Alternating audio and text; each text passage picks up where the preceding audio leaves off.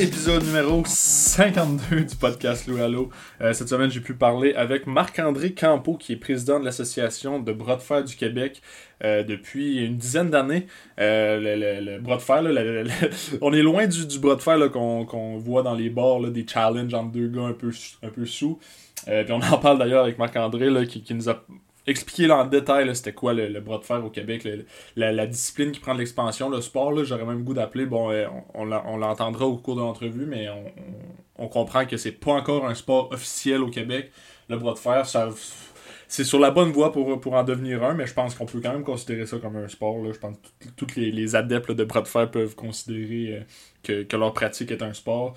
Euh, donc on a, on a parlé de l'organisation des tournois qui sont faits récemment, la reprise avec la pandémie, comment ça marche des combats de, de, bras de fer. J'ai le goût de dire combat, je pense, je pense que c'est le bon mot.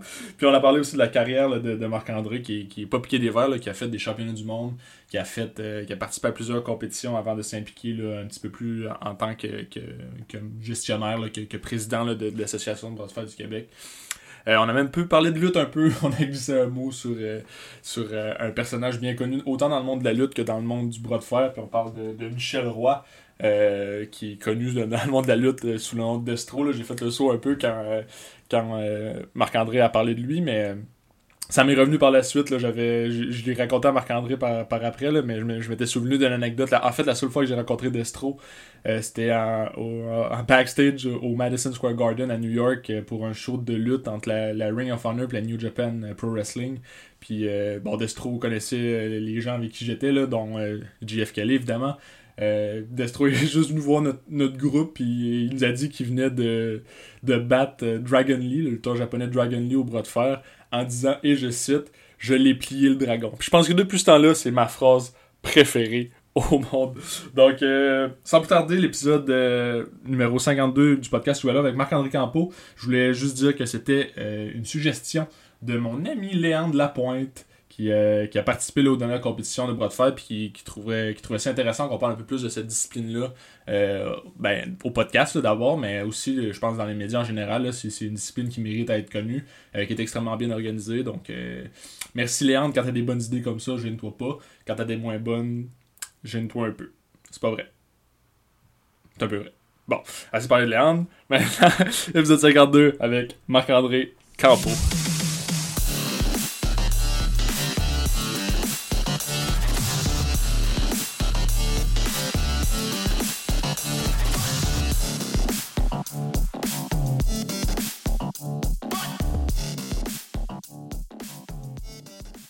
Aujourd'hui au podcast, très content de pouvoir euh, m'entretenir avec Marc-André Campo, qui est président de l'Association euh, de bras du Québec. Donc, euh, pouvoir parler de bras de première fois au podcast qu'on va en parler. Ça va bien, Marc-André?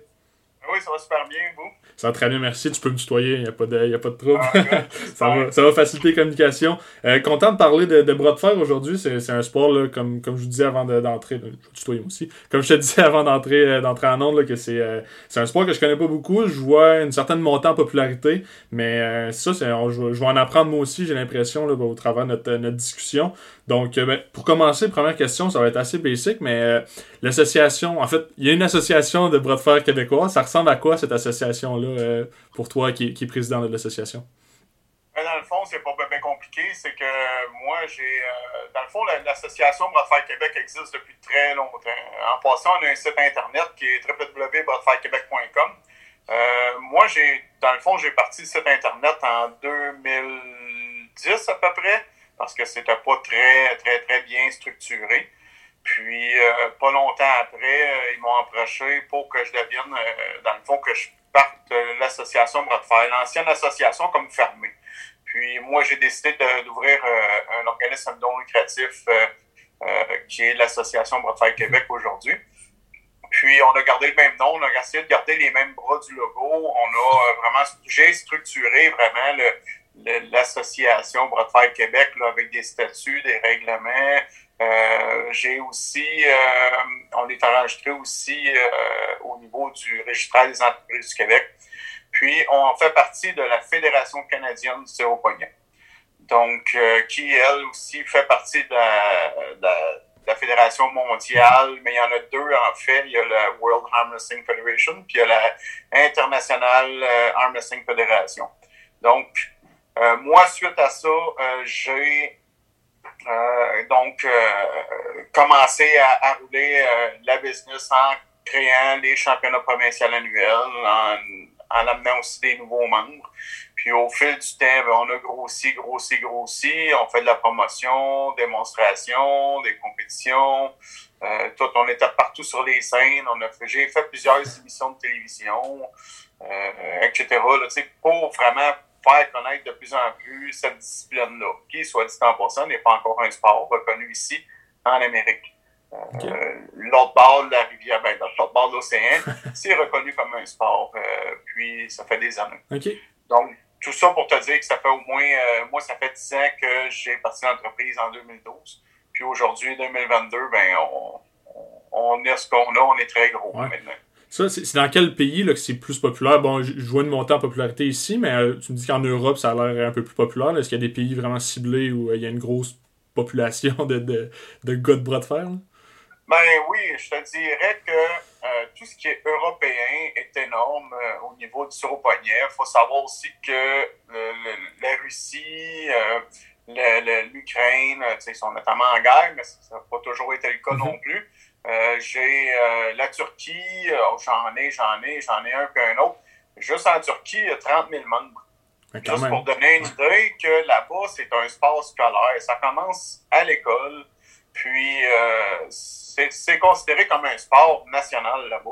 Euh, au contraire d'ici, qui c'est considéré comme un loisir, mhm. puis aussi lointain que les gens peuvent se souvenir que tout le monde a une histoire de tir au poignet dans leur famille, ben, nous autres, c'est un sport de taverne. Puis c'est ce qu'on veut enlever dans, dans l'imaginaire des gens. C'est rendu plus... C'est plus un sport euh, de bord. C'est c'est professionnel, la star, mhm. c'est différent. C'est vraiment structuré, très structuré. C'est ça, la, la, j'ai l'impression la première image que quelqu'un va avoir quand on parle de tir au poignet, c'est vraiment ça, là, deux gars dans un bar qui vont euh, vouloir s'essayer. Puis, euh, mais si on, est rendu, on est rendu loin de là, puis on voit les, les images passer sur les réseaux sociaux, puis c'est des, des tournois extrêmement bien organisés là, qu'on a présentement.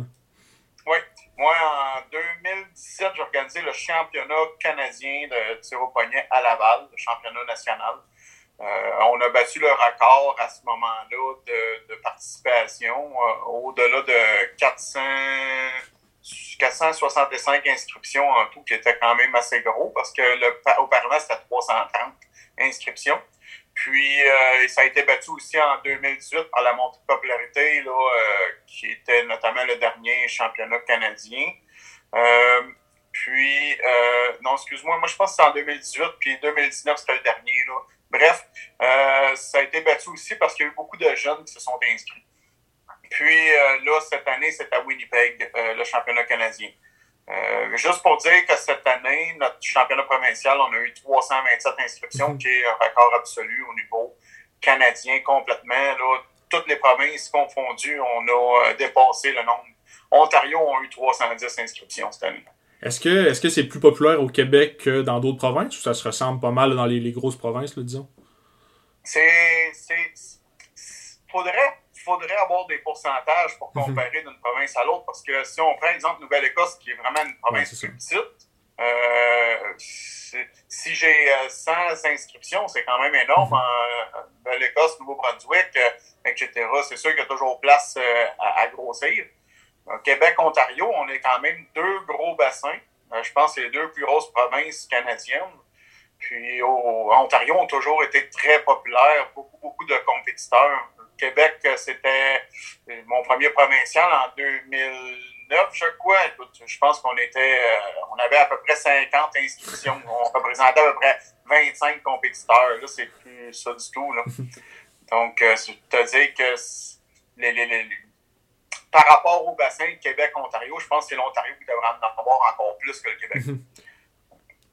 euh, ben, c'est ça, parlons-en justement des, derniers championnats québécois. C'était quand même assez récemment, c'était il y a deux semaines, là, à la mi-mai environ, je crois. Le, Oui, 14, 14, mai dernier au club de golf Saint-Jean. Euh, Saint-Jean-sur-Chaudière. Comment ça s'est passé? Vous étiez l'organisateur de, de, de l'événement, j'imagine. Comment ça s'est passé, cette, cette première... Ben, j'imagine que c'est une première premier championnat depuis la pandémie ou est-ce qu'il y en a eu d'autres? Euh... Oui, oui, ben, dans le fond, c'est le premier championnat provincial depuis la pandémie. On est arrêté quand même deux ans. Mm-hmm.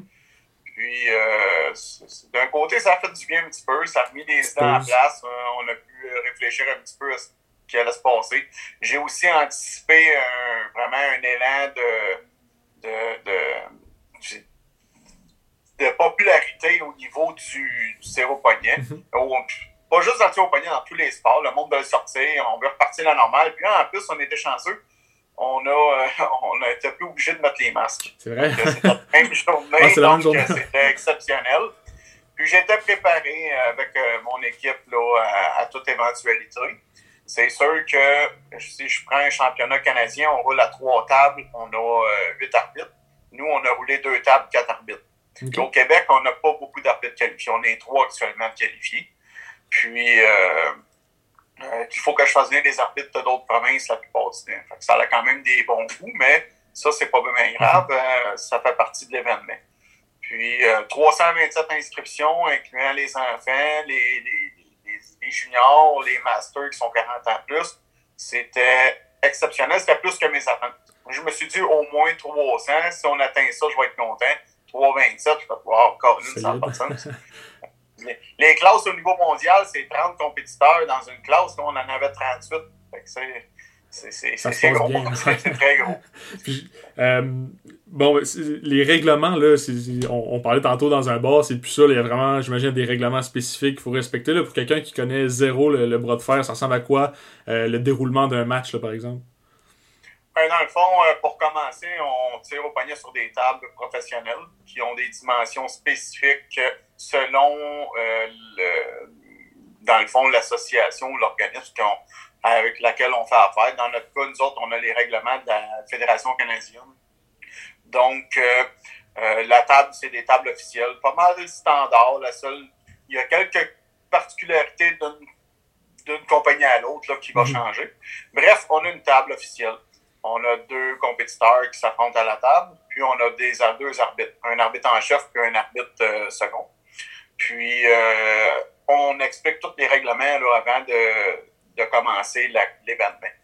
Puis, les règlements sont quand même assez nombreux. Euh, si je vois simplement, mm-hmm. logiquement et habituellement, c'est des tournois à double élimination.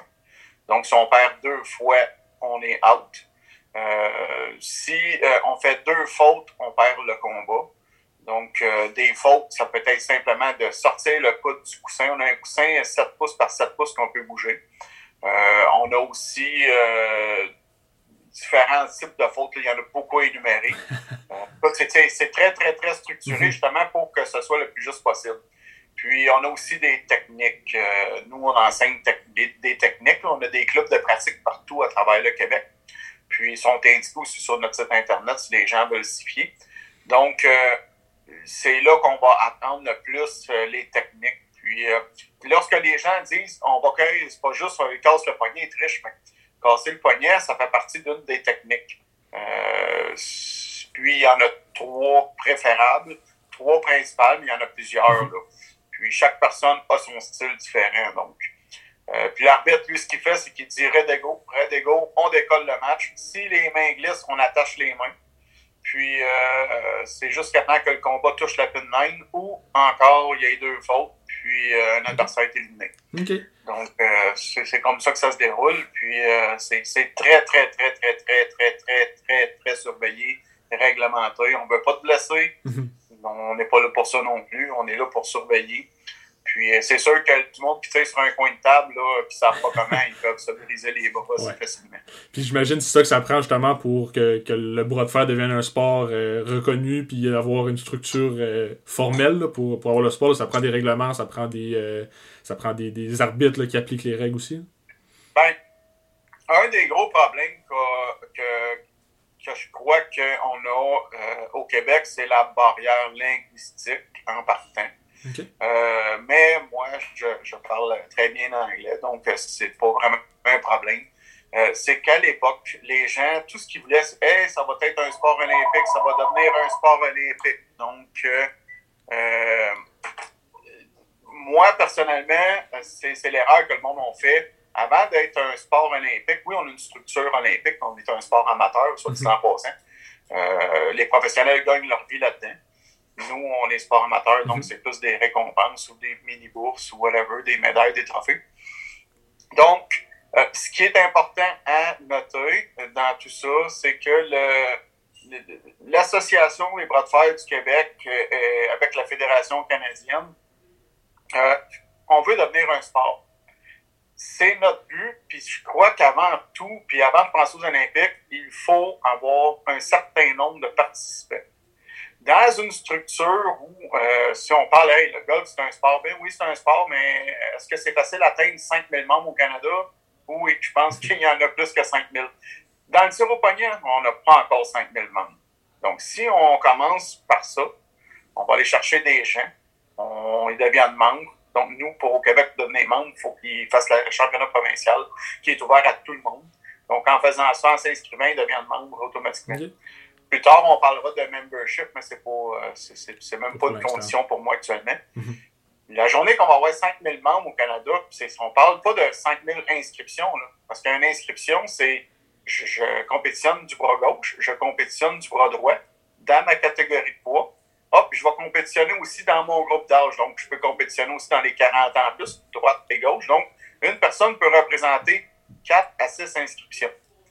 Donc, si j'ai 5000 membres puis que j'ai 4 inscriptions fois 5000 membres, ça en fait maudit des, des, compétiteurs des entrées. À ce moment-là, c'est quasiment impossible. un championnat, là, c'est pour ça que ça prend plusieurs championnats à l'interne, à l'intérieur des provinces qui vont se qualifier pour le provincial, qui vont ensuite se qualifier pour les championnats canadiens, qui vont se qualifier pour les championnats du monde. Actuellement, au Québec, on n'est pas rendu là.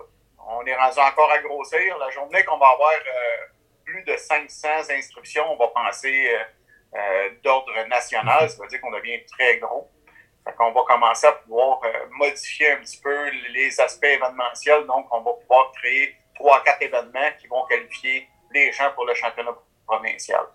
Euh, actuellement, tous les gens qui participent au championnat provincial sont qualifiés euh, pour le championnat canadien. Puis seulement que le top 2 du championnat canadien ont accès au championnat du monde. Puis si je prends le championnat du monde, c'est au moins 2000 compétiteurs sur 10 jours. C'est énorme. c'est gros, hein? Euh, ouais. Bon, euh, qu'est-ce qui. On parle peut-être de, la popularité dans le sens, il n'y a pas nécessairement beaucoup de gens qui, font les compétitions, mais est-ce qu'il y a d'autres choses qui manquent pour que vraiment il y ait un essor plus marqué du, du, sport? Je, considère ça comme un sport de, mon point de vue, mais qu'est-ce qui manque peut-être pour euh, juste passer à la prochaine étape, justement? Ben, pour passer à la prochaine étape, ben, on est encore à. Je pense que c'est au niveau de la Fédération canadienne qu'il faut qu'ils fassent plus leur mhm. travail. Euh, moi, je fais partie de la Fédération canadienne en tant que directeur. Euh, c'est difficile parce que c'est beaucoup du va-et-vient. Puis, euh, pour être reconnu sport, c'est ce que je vise personnellement, puis probablement en groupe aussi. Euh, cette journée-là qu'on va devenir un sport, ça va tout changer. Ça va tout changer parce qu'on va devenir, dans le fond, on va être reconnu au niveau professionnel. Puis on va avoir des subventions de nos gouvernements. Mm-hmm. On va pouvoir rouler un peu plus. Puis euh, payer aussi des salaires, parce qu'actuellement, on ne peut pas payer de salaire dans le tir au poignet, c'est impossible. On ne peut pas, euh, vraiment, moi, en tant que euh, président d'un organisme non lucratif, puis euh, j'ai accès à aucun salaire, puis c'est même pas mon but, parce que j'ai un travail à temps plein en dehors de ça, puis une famille. Mais c'est que si j'en fais un travail à temps plein, ben, ça me prend un certain salaire. Puis, actuellement, c'est quasiment impossible.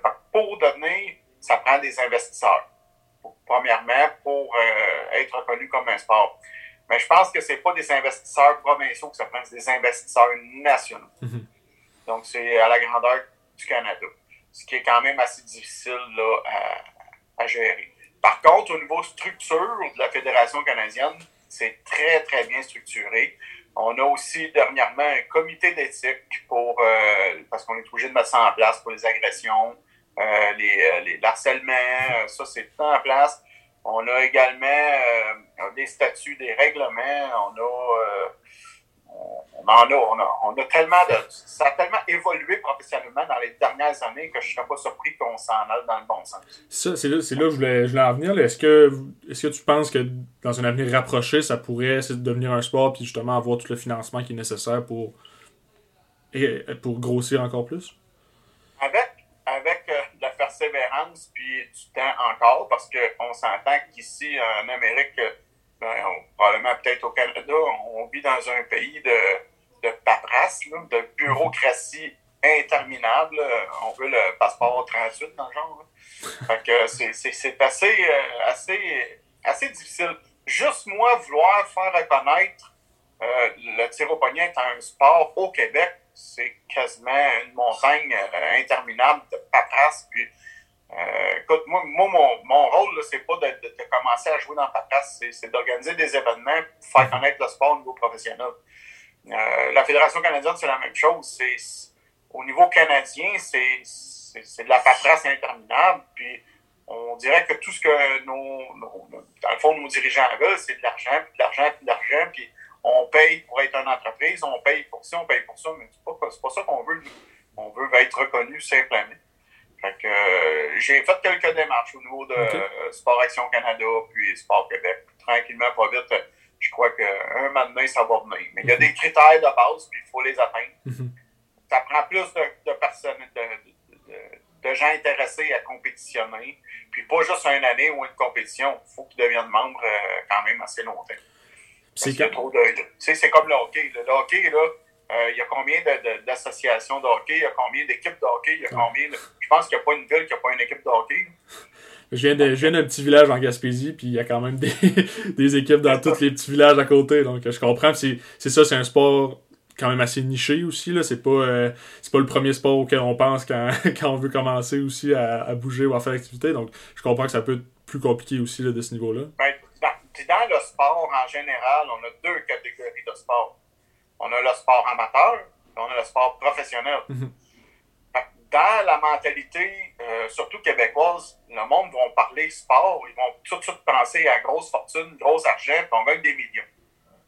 Euh, en tout cas, probablement pas dans notre discipline les autres, mais une chose est sûre, c'est que au niveau, euh, au niveau du sport amateur, je pense qu'il y a une belle opportunité là, à, aller chercher des beaux commanditaires et probablement en vivre mhm. éventuellement. Et personnellement, j'ai fait le championnat du monde en 2017 en Hongrie. Puis je me suis classé dans le top 10 là, sur 30 dans la plus grosse catégorie. Puis je m'attendais pas à ça. Mais avoir été à un autre championnat mondial, j'aurais pu aller me chercher des commanditaires pour prouver que j'étais capable de plus. Mhm. Mais encore là, c'est de l'entraînement, c'est du temps, c'est c'est énorme. Là. On ne peut pas se concentrer, concentrer, juste à ça là, à, temps plein. C'est quasiment impossible mhm. pour l'instant. On va, on va y venir justement à, ta carrière dans, dans, quelques instants. J'avais d'autres petites questions là, qui, me, qui me trottaient dans la tête là, quand je préparais les, le, podcast. Euh, D'abord, tu as dit tantôt qu'il y avait des, des, juniors aussi qui participaient aux compétitions, des, des, enfants. Ça commence à quel âge euh, qu'on voit les premiers, euh, les plus jeunes en compétition? Il n'y a pas vraiment d'âge. Euh, tu sais, il faut, être quand même logique. Un enfant de 2 ans qui est par ses parents, c'est pas très, très, très, très, très, le fun. Puis on, a quand même assez peur. On peut pas faire un enfant euh, en règle générale, j'ai eu des compétiteurs de 5, 6 ans, 7 ans. Euh, j'ai une classe qui est des moins de 13 ans. Donc, quand ils compétitionnent à notre. Euh, surtout au championnat provincial, parce qu'il n'y a pas beaucoup de compétition pour les juniors. notre championnat provincial, c'est moins de 13 ans. Les moins de 13 ans, eux autres, ce que je fais, c'est quand j'en ai, mettons, 9, ben, je vais les séparer en trois groupes. Parce qu'on s'entend qu'à 13 ans, ils sont grands, puis à 6 ans, ils sont petits. que ce que je fais, c'est que je les place en ordre de grandeur, puis je sépare en trois catégories, en trois groupes. Si j'ai des filles, ben, je vais les mettre aussi séparées. Fait que c'est sûr que c'est en classe mixte Broadway. Après les moins de 13 ans, on a ce qu'on appelle les 14-18. Mais 18 ans, c'est important, il faut savoir que le jeune ne peut pas avoir 19 ans dans l'année en cours. Donc, c'est on dit 18 ans, c'est parce que le jeune qui a 17 ans, il va avoir 18 mhm. ans dans l'année. Fait qu'on peut pas euh, dire, ah non, c'est dur de faire la ligne. c'est ça. C'est catégorie U18 un peu comme au soccer ou euh, dans les autres sports, en fait. Là. Ouais, ben c'est ça. Puis euh, au niveau mondial, les juniors, c'est jusqu'à 21 ans. Parce que il y a certains pays que c'est 19 ans, l'âge mineur, l'âge adulte. Il y en a d'autres que c'est 21 ans. fait que pour être uniforme, c'est 21. Nous, c'est 18, mais ça reste que ça pour, au niveau national, cette année, les juniors, ça va jusqu'à 21 ans. On essaie de suivre les standards de la mhm. Fédération mondiale. Puis euh, après ça, ben on, a ce on a tout ce que Open. Open, c'est tout le monde. Il n'y a pas d'âge. Puis euh, après ça, on a ce qui est Master, qui est 40 ans plus. On a Grand Master 50 ans, puis on a les Senior Grand Master qui sont 60 ans. OK. puis euh, ça, ça, fonctionne par catégorie de poids aussi, d'une certaine manière, j'imagine? Oui, c'est ça. Il y a des catégories de poids. On essaie encore là de suivre les, les, les, catégories de poids là, au niveau euh, mondial, les Canadiens aussi, puis les provinciaux. ce qu'on fait, moi, j'ai six catégories de poids dans, chez les hommes, droite et gauche. Euh, les grosses classes sont vraiment définies euh, selon les standards mondiaux. Puis les petites classes, on les a condensées. Par exemple, j'ai parti 0,154, mais on pourrait facilement partir le 0,120. J'ai maté monté de 10 livres à chaque classe. Mais plus que j'en mets, plus c'est des récompenses à acheter, plus que c'est des coûts, plus que c'est mhm. tout en bas, fait qu'on essaie de condenser. L'année prochaine, ben, ces petites classes-là, étant donné qu'elles étaient très nombreuses cette année, ils vont être séparées. Fait que ça peut aller jusqu'à 9 catégories droite, 9 catégories gauche. Puis euh, on peut aller aussi dans les femmes, là, actuellement j'en mets deux, une ou deux, tout dépendamment, parce que les femmes, c'est moins brisé moins populaires aussi, mais sont très, très, très bienvenus. Puis plus que j'en ai, plus qu'on m'ouvrait des classes aussi. C'est la même chose. Euh, je pense qu'on est rendu à parler de la carrière de, Marc-André Campo là, en tant qu'athlète. Euh, ça va être une question quand même spécifique, euh, ben, spécifique, mais plus ou moins. Là. Comment on commence, dans ton cas particulièrement, à, pratiquer le bras de fer quand c'est pas un sport populaire comme ça peut l'être aujourd'hui? J'imagine quand tu as commencé, c'était beaucoup moins connu, beaucoup moins populaire. Ben, moi, dans le fond, si j'y vais par mes tout débuts, où ce que j'ai à connaître le tir au poignet, mhm. euh, je me souviens, moi, j'habitais à Napierville à l'époque, puis euh, j'avais euh, justement un de, parce qu'on a un temple de renommée, là, la Fédération l'Association des droits de du Québec. Puis cette année, j'ai intronisé Patrick Fortin, qui vient de Napierville. Puis, c'est un de mes amis à l'époque. Puis je sais qu'on avait le journal local qui était le coup d'œil, puis qui avait passé dans le journal, puis euh, écoute, il parlait de. Il avait été au championnat du monde, je pense qu'il en a fait six. Il est arrivé deuxième toutes les fois en arrière des Russes, puis il était dans une petite classe, le 0 120 livres, justement. Puis il était fort, puis ça m'a toujours impressionné. Puis il y avait un autre nom qui, qui, prônait aussi là-dedans à l'époque, c'était le Dragon, Denis Dubreuil. C'est un autre qui, qui m'a inspiré. Mais tu sais, on tirait sur un coin de table dans notre maison, etc. Fait un donné, ben, tu sais, tout été pas mal sportif à l'école. Un donné, euh, euh, je me suis blessé dans le dos, puis euh, j'ai mon poids atteint 335 livres un donné. Puis j'étais sur un déclin là, physiquement puis mentalement. Puis j'ai rencontré mon chum, mon grand chum aujourd'hui, qui, est un ami. je ne peux même pas décrire cette personne-là, c'est une personne tellement, tellement bon cœur, c'est Dave Dano. il m'a repris en main euh, à partir de zéro parce que je n'avais même plus un poids d'une livre euh, à cette époque-là. Puis, euh, on a commencé le powerlifting. Après un an, ben, on benchait pas, ben, moi, je benchais pas loin de 350 livres. Fait que là, j'ai dit, bon, j'ai dit, c'est bon, ça, c'est le fun. Non, on va continuer là-dedans. À un moment donné, il me dit, hey, viens avec moi, on va te montrer quelque chose. il s'en va dans, va dans sa cave, m'entraîner chez eux, non pas dans un gym il me monte une table de tir au poignet, mais table artisanale, c'est que dans une case de squat. fait que moi, je pogne la main, puis Dave, il tirait déjà, lui, avec euh, Michel Roy, Mike the Destroyer, puis euh, avec une couple d'autres personnes. Fait qu'il me bat de la gauche, je pogne la droite, écoute, il m'emmène sur le bord de la pine, puis je le ramène d'une shot. Il dit, ah, oh, ben c'est good, on recommence ça, il dit, t'es fort en bout. Parfait. Fait qu'en 2006, j'ai commencé à tirer. Avec 2000, 2007. J'ai commencé en 2008, excuse-moi, j'ai commencé à tirer. En 2009, on a créé euh, une équipe de pratique à Saint-Jean parce qu'il y avait déjà le Météo à Montréal. Puis, euh, on a créé le Destroyer Arm Wrestling Team en l'honneur de Michel Roy, qui est un des hommes forts du Québec. Mais là, Michel Roy, je, t'arrête deux secondes. On parle de Destro, le, gérant de Pierre-Carl Wallet, là. Ouais. ok. Ok, cool. Exactement ça. un bon ami, justement, j'étais chez eux tantôt. Pour... Puis, euh, c'est ça. Fait qu'on a parti le, club. Puis, comme je dis, à l'époque, euh, j'étais pas encore président de l'association, mais il y avait une association qui existait. C'était prôné par Wilfred Martin. Euh, puis, Wilfred, il était sur le bord de la retraite, puis il cherchait quelqu'un. Fait qu'un moment donné, il m'a approché en 2011, serais-tu intéressé à, voir l'association? Moi, j'ai dit, pas de trouble, parce que là, je faisais le site web, j'ai mis ça à, jour, puis mhm. pas mal, c'est moi qui ai fait le site Internet aussi. J'ai dit, OK, c'est beau. J'ai dit, je vais me tenter. Mais j'ai dit, je ne poursuis pas dans ton organisme. Parce que je ne connais pas tes finances, je ne veux pas m'en mêler. Euh, je, vais, je vais partir quelque chose qui est, qui est selon les standards d'un organisme non lucratif. Fait que j'ai parti en 2012 l'association avec le premier championnat provincial pour nous autres. Puis, euh, j'ai commencé aussi en même temps à être compétiteur parce que je m'entraînais.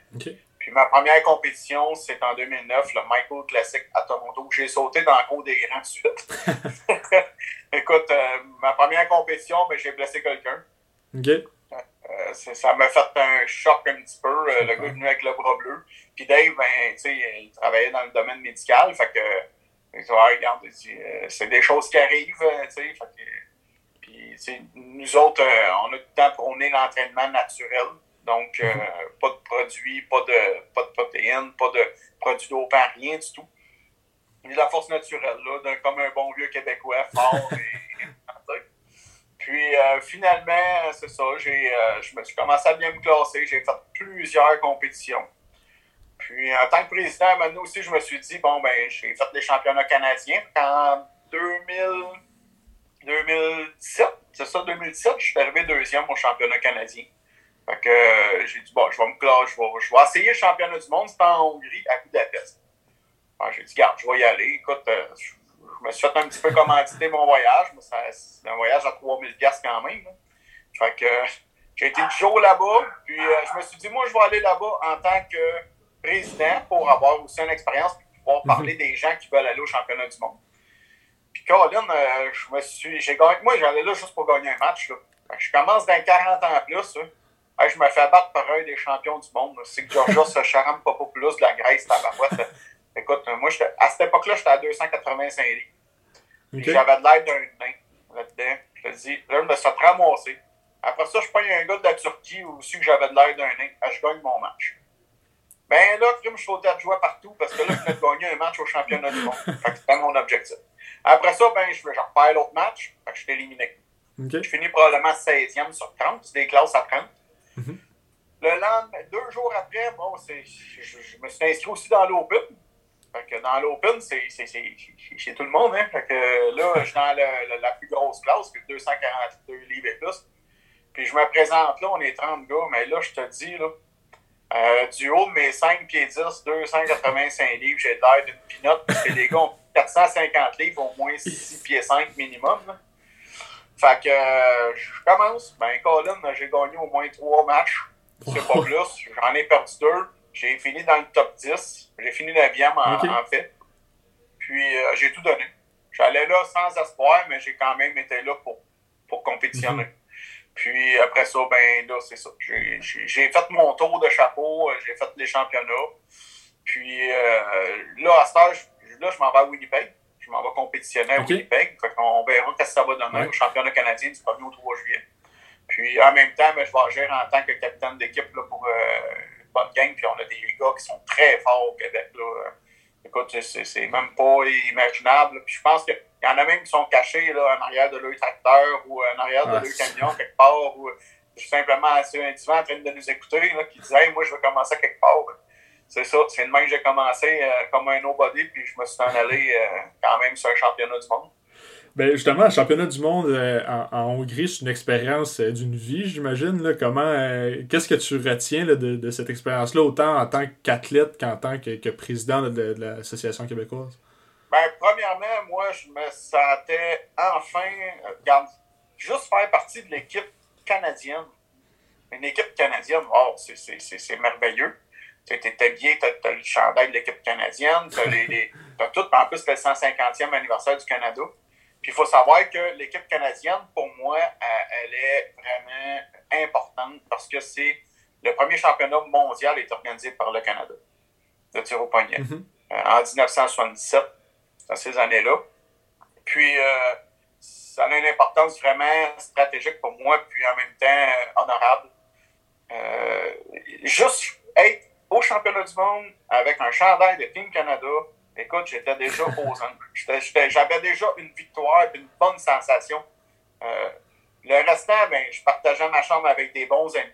Euh, on a niaisé tout le long. Il y en a qui faisaient des sèches. Il y en a qui disaient, c'est une équipe. Hein? Puis, hein, écoute, c'était un beau voyage. Dans la journée que je compétitionnais pas, on partait à pied. Là, voyage chaque ado. Un gars, on va visiter Budapest.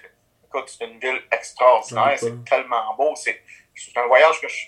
Écoute, je pense que j'étais plus en sécurité à Budapest qu'à Montréal. Puis, euh, écoute, j'ai visité des affaires que dans une vie, j'aurais peut-être jamais visité non mhm. plus. C'est sûr, ouais. Puis, puis c'est juste le fait d'avoir tous les athlètes que tu vois en vidéo. Mais là, tu les vois live, tu mhm. leur donnes la main, tu, tu tires avec eux autres pour le fun, c'est énorme. Euh, c'est vraiment gigantesque. Là, dessus en tout cas, genre, je, je, pense encore comme si c'était hier. Ouais.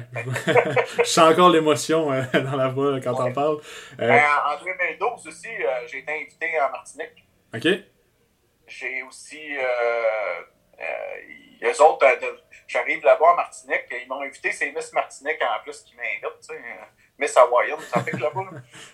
Puis, écoute, je travaillais pour la société Biométal qui est une euh, société qui, fait des, des, toitures, tout ça. Mais c'est, j'ai été invité pour le premier salon de la construction de la Martinique, qui était le Martiba, en 2012.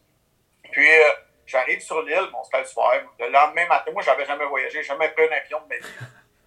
J'arrive là, bon, euh, le matin, c'était l'océan, tout, c'est Caraïbes, c'est super beau. Puis, il m'emmène au salon. Mais moi, là, ma photo était partout sur l'île. Venez affronter notre champion. parce que j'allais là, dans le fond, pour euh, faire de la promotion pour une euh, pour, pour ça, pour puis faire connaître cette discipline-là là-bas, qui est une île française. Puis, euh, écoute, j'ai tiré contre des régiments français, j'ai tiré contre des gars de la construction, j'ai tiré contre des géants. Écoute, le monde là-bas était surpris parce qu'il n'y en a pas un qui a réussi à me battre. Là Pour vrai? non, non, pas tout. J'étais dans mon prime en plus. Là. Puis, écoute, c'était merveilleux. Mm-hmm. C'était un voyage. J'étais là cinq jours. Puis, euh, écoute, c'est juste l'apprentissage. Je leur ai même créé un logo là-bas. Parce que le drapeau le drapeau de la Martinique est quasiment comme le Québec. Mais c'est juste que c'est des fers de langue, c'est des sapins au lieu des fers de lys. Fait que là, c'est ça. Là, là j'ai jamais entendu parler, mais il faut savoir que en France, il y a des champions aussi. Mhm. C'est une île française. Mais ça coûtait moins cher de faire venir moi que de faire venir un C'est plus proche. Tu, parlais de, tu parlais de Winnipeg tantôt. Euh, c'est quoi tes, tes, attentes, là, encore une fois, en, en tant qu'athlète, mais en tant que capitaine de, de président? C'est quoi tes attentes pour cet événement-là à Winnipeg? Qui sont les championnats canadiens, tu disais? Moi, mes attentes personnelles, moi, ben, moi, c'est toujours de donner mon maximum. Mm-hmm. C'est euh, de voir ce que je suis rendu. C'est sûr que je me suis un peu moins entraîné avec euh, la pandémie. tout était fermé, tout arrêté. Je me suis entraîné chez nous. J'ai fait ma discipline personnelle, puis go, on y va. Fait que moi, ben, c'est de me classer le plus haut euh, dans le 220-242 livres. En, 2000, ben, en 2019, j'ai fait le 198-220. Là, je vais faire le 220-242. Okay. J'ai pas vraiment d'attente particulière parce que euh, mon, mon, objectif, c'est mes nouveaux, mes champions provinciaux qui vont aller là-bas, c'est eux autres que je vais gagner. Puis, soit dit en passant, j'ai même pas pensé m'inscrire tellement qu'il y avait de monde à mon championnat, propre championnat provincial. Euh, actuellement, je m'inscris pour le fun parce que j'aime bien compétitionner. Puis, habituellement, je finis dans le top 3 pareil. Euh, malgré que j'organise tout. Fait que là, j'ai dit, oh, là, on regarde, j'ai dit, là, ça va être pour mon équipe là-bas. Puis, les, les, les, gens qui vont venir compétitionner, c'est eux autres que je veux qui, qui montent sur le podium. Pour mm-hmm. moi, ça serait un honneur. Euh, puis si je suis capable de monter sur le podium, ben, ça va être encore plus heureux. Mais juste le fait d'avoir un Québécois monter sur une marche de podium, c'est déjà une victoire en soi. Puis là, tu dis un top 2 amène aux mondiaux? Oui, le top 2, tu peux aller au championnat du monde. Là, dans ce cas-ci, il y a le, championnat du monde de la WAF, c'est en Turquie. Puis euh, le championnat, il y a un autre championnat qui est la International Fédération Farm Wrestling. C'est à Dieppe en France. Mais en France, il n'y a pas de qualification. La seule qualification, c'est tu dois participer au championnat canadien pour aller en France. Donc ça, c'est. Puis tu fais partie quand même de l'équipe Canada parce que euh, c'est le, comme le critère. Euh, fait qu'il y a deux championnats du monde. Un en septembre, un en octobre, je crois. Puis le top 2, c'est un exemple. Le, premier puis le deuxième ne peuvent pas y aller. Ils vont descendre au troisième, au quatrième, au cinquième. Mais c'est juste deux représentants par catégorie 3 qui peuvent se présenter.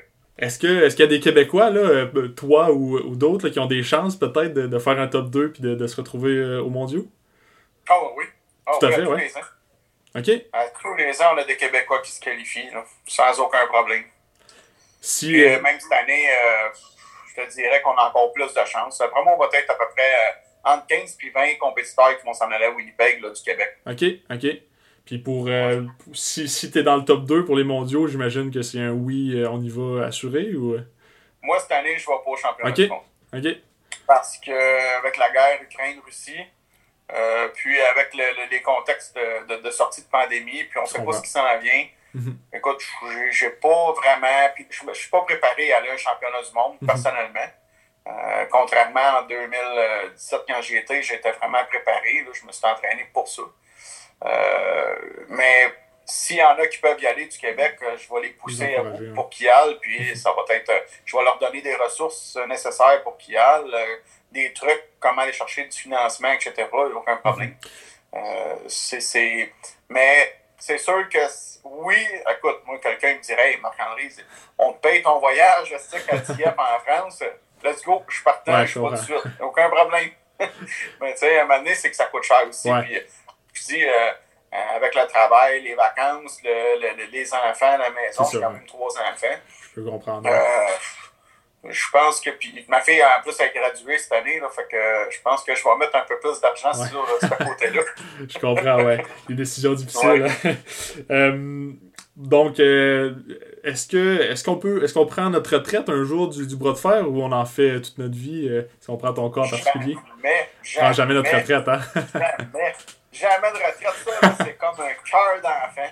Plus Ouais. tu vieillis, plus que dans ta tête, tu as toujours un cœur d'enfant, mais tu comprends pas pourquoi que le monde t'appelle le vieux. C'est vrai. Ouais. C'est quoi les, les, Ouais. les Je moyens? connais des gens de 75 ans qui tirent encore au Ok. poignet. là. Michel Roy, il a 63 ans, Ouais. puis euh, il a encore la possibilité d'être champion. là. Ouais, j'en doute pas. Euh, c'est quoi les, les moyennes d'âge, peut-être? Est-ce, a- est-ce que ça joue peut-être dans la jeune vingtaine? Là? Moi, c'est sûr, bon, mes réseaux sociaux, c'est plus des, des jeunes qui sortent euh, du cégep, sortent à l'université, mais est-ce que c'est, c'est plutôt ça la moyenne d'âge ou ça s'étire vraiment là, de, de plus jeune à plus vieux? Extrêmement variable. C'est sûr que euh, quand on s'entend que les jeunes qui sont très très forts puis qui ont une chance inestimable, puis c'est dans la vingtaine. Dans la vingtaine, pic. sont dans- encore dans leur pic de croissance. euh, écoute, peuvent se développer, s'entraîner. euh, ça peut devenir des, euh, des, des, euh, des- de véritables athlètes là, Mhm. multifonctions là, dans ce domaine-là. Autant que, regarde, dans le tir au poignet, là, si la personne est intelligente, elle s'entraîne intelligemment, elle va vraiment entraîner euh, le- le- l'endurance, euh, la force, euh, l'isométrie, les tendons, ça va y rester toute sa vie. C'est sûr que si les jeunes prennent de la force empruntée, on prend les, les, les pilules de force, là, quand j'étais jeune, c'était les pilules roquettes, ben s'ils touchent à ça, c'est- c'est- emprunté. Hein. Fait que, veux, veux pas, un moment donné, les tendons s'assèchent, euh, il va avoir des blessures liées à ça. Puis souvent, ces, ces personnes-là, on les revoit plus vraiment dans le circuit. Ok. Mais tu fais attention, puis c'est, pas mes problèmes. Mais il faut savoir qu'au championnat du monde, c'est testé. Donc, euh, c'est, un, risque. La personne qui prend ça peut être bannie du sport euh, assez longtemps, avoir des amendes très élevées. On parle de 2000 euros. Ok. Pensez-y bien quand même.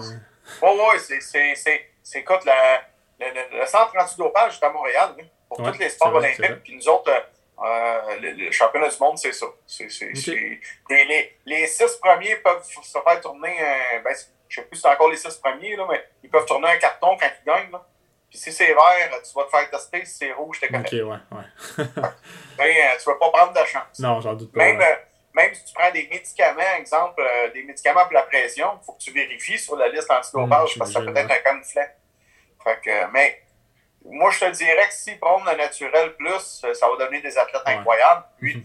leur longévité dans le tir au poignet va faire en sorte que la force que tu acquiers en étant jeune, tu vas la garder toute ta vie. Euh, J'imagine qu'il y a des, des entraînements spécifiques aussi pour, pour bien se préparer là, pour être un athlète en, en tir au poignet. Oui. Ben, la première règle de base, comme je le dis à tout le monde tout le temps, trouve-toi un club de pratique, va voir les gars, ils vont t'aider. La première chose. Deuxièmement, comme j'explique à tout le monde dans l'entraînement, tout le monde est capable de lever 25 livres de terre, incluant les enfants. Mais la plupart des gens vont faire 25 répétitions avec un biceps, avec un 25 livres. Mais c'est pas tout le monde qui peut le faire encore là. Puis, c'est pas tout le monde qui vont tenir un 25 livres en angle de 90 pendant au moins 3 minutes, ce qu'on appelle l'isométrie. Fait que l'entraînement, ça peut aller dans différentes façons. Euh, moi, comme j'ai tout le temps dit, l'entraînement va aller aussi avec ton style prédéterminé. On peut s'entraîner avec des bandes élastiques, avec des poids. Puis moi, je te dirais que c'est pas vrai que plus tu vas lever pesant, plus tu vas être fort. C'est au contraire, il faut que tu sois intelligent dans ton entraînement. Puis euh, c'est du long terme. La tir au poignet, comme dans toutes les autres disciplines, c'est du long terme. Puis je fais encore un lapsus avec le hockey.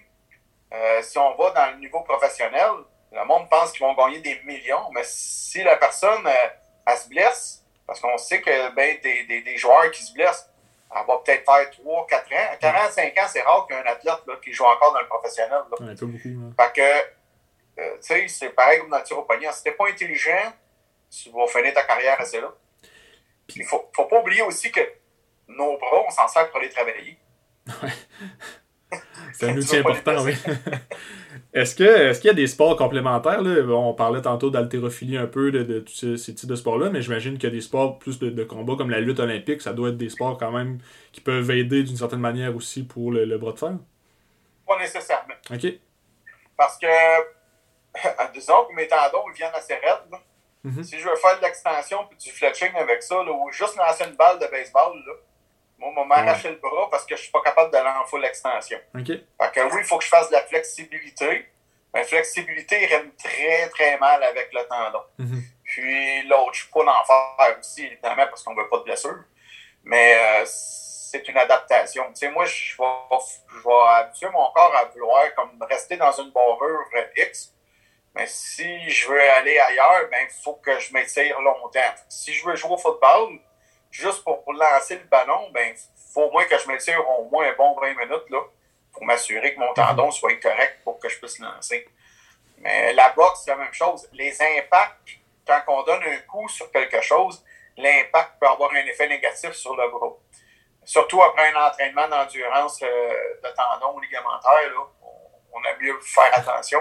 Mais oui, euh, évidemment, un super athlète va être capable de faire euh, une multidiscipline sans aucun problème. Okay. Euh, le, le, podcast tire à sa fin. Marc-André, j'ai trouvé ça vraiment intéressant. Tantôt, euh, tu, tu, tu, parlais de, de, de, ceux qui sont assis sur leur divan là, qui veulent peut-être savoir comment on fait pour, euh, pour s'inscrire, comment on fait pour commencer le, le tir au poignet. Qu'est-ce que tu dirais à quelqu'un qui veut, qui veut commencer le tir au poignet? Ce serait quoi tes arguments là, pour venir essayer le sport?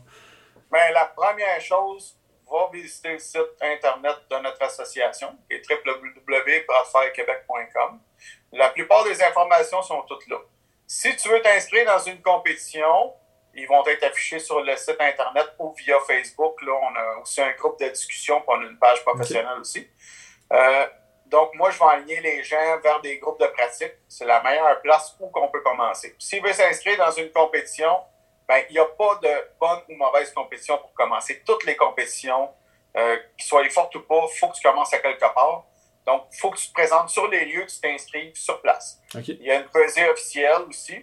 Puis éventuellement, l'Association de fer Québec, ça va être des inscriptions en ligne seulement en avance parce qu'on veut se préparer, étant donné que le nombre de gens grossit. Mm -hmm. euh, écoute, moi, je, je, veux planifier que si j'ai 500 compétiteurs, c'est pas la même game que 300. Donc, euh, je pense que la meilleure façon, allez voir le site Internet, vous avez des questions, il y a un lien pour m'écrire, c'est moi ou euh, mes autres administrateurs qui vont pouvoir répondre aux questions, puis on enligne -hmm. les gens là, adéquatement. C'est un sport super accessible aussi, j'imagine. Tout le monde qui s'entraîne ouais. un petit peu peut, peut venir essayer. ah oui, oui, oui, oui. Écoute, on a une nouvelle équipe à Trois-Rivières. Ils sont impressionnants. Là. Puis regarde, moi, même je me promène, de, je, je, vais aller les visiter. Euh, j'essaie de faire le part des équipes. C'est sûr que quand si je aller en Abitibi, c'est un peu loin. J'essaie d'aller voir un événement. Mais euh, moi, je suis là pour justement enseigner, donner des cours, de, aider les gens, euh, les starter quelque part il aime ça, il aime ça. S'il aime pas ça, il aime pas ça. ben, Marc-André, je te remercie beaucoup. J'espère que ça a intéressé quelques personnes à peut-être essayer le sport, ou du moins à, s'intéresser un petit peu plus à, à, la pratique du bras de fer. Je te remercie beaucoup d'avoir pris le temps de nous parler aujourd'hui. Ben, c'est moi qui te remercie, ça fait très plaisir. Merci beaucoup. Merci. Au revoir.